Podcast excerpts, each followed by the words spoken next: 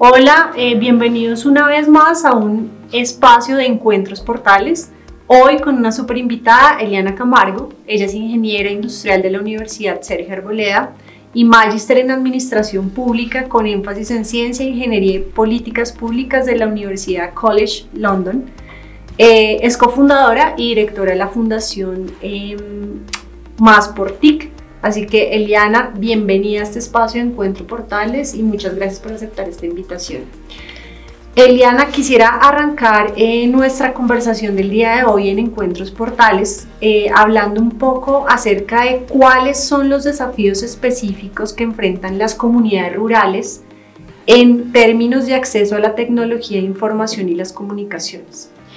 Principalmente las comunidades rurales, bueno, varían según donde estén, pero principalmente es el poco acceso a recursos educativos, recursos tecnológicos. Hay una cifra del DANE que dice eh, que el 85% en promedio de unidades eh, productoras del sector rural no tienen acceso a maquinaria, a, por ejemplo, recursos educativos o asistencia técnica que ellos puedan, por ejemplo, en un, en un cultivo tener una asistencia de un ingeniero agrónomo, etcétera. O sea, son el, el aislamiento que tienen las comunidades rurales hace que sus proyectos no estén guiados o que ellos no intercambien conocimiento con otras personas. Entonces, ese es el principal problema, la división que hay entre las oportunidades que hay en la zona rural y urbana en uso de tecnología. ¿Cuáles son las estrategias para aumentar em, la competitividad y la tecnología en el agro colombiano, uno de los sectores que hemos tenido menos desarrollados en el último tiempo en Colombia? Ahí desde Más por nosotros contribuimos un poco a esa solución y es uno entendiendo eh, al agricultor y entendiendo que la tecnología no es solamente los dispositivos, sino la tecnología eh, eh, gira, es más el enfoque hacia la persona que crea tecnología. Entonces nosotros acompañamos procesos de adopción de tecnología donde en asociaciones de agropecuarias entendemos cuáles son sus principales retos y cómo la tecnología podría solucionarlos. Y ellos aprenden a usar Internet, aprenden a usar herramientas tecnológicas, pero solucionando un reto que es un poco nuestra metodología de trabajo, como aprender haciendo. Diana, hablemos un poco de cuáles son las habilidades y competencias que se deben fortalecer en el proceso de educación en Colombia para cerrar esas brechas digitales y aquí viendo un poco el sistema de educación no fragmentado, sino como una ruta de aprendizaje continuo desde primera infancia, educación media y educación superior. ¿Cuáles son esas habilidades que nosotros como educadores e instituciones de educación debemos potencializar en nuestros estudiantes? Eh, un poco es habilidades que permitan conectar a los estudiantes a un contexto real y no apartarlos de las problemáticas reales que tiene Colombia.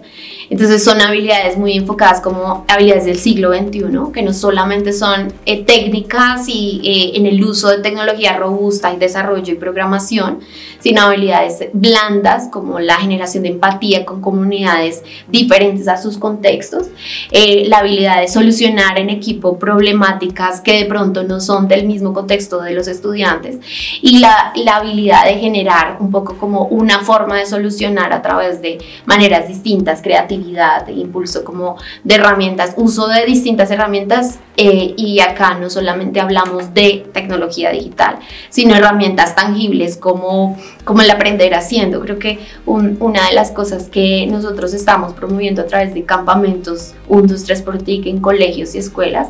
es que el estudiante tenga un acercamiento al aprendizaje desde el hacer,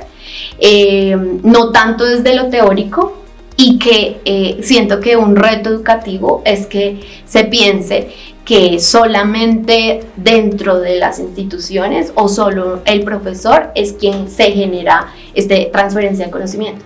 El cambio es cómo descentralizar eh,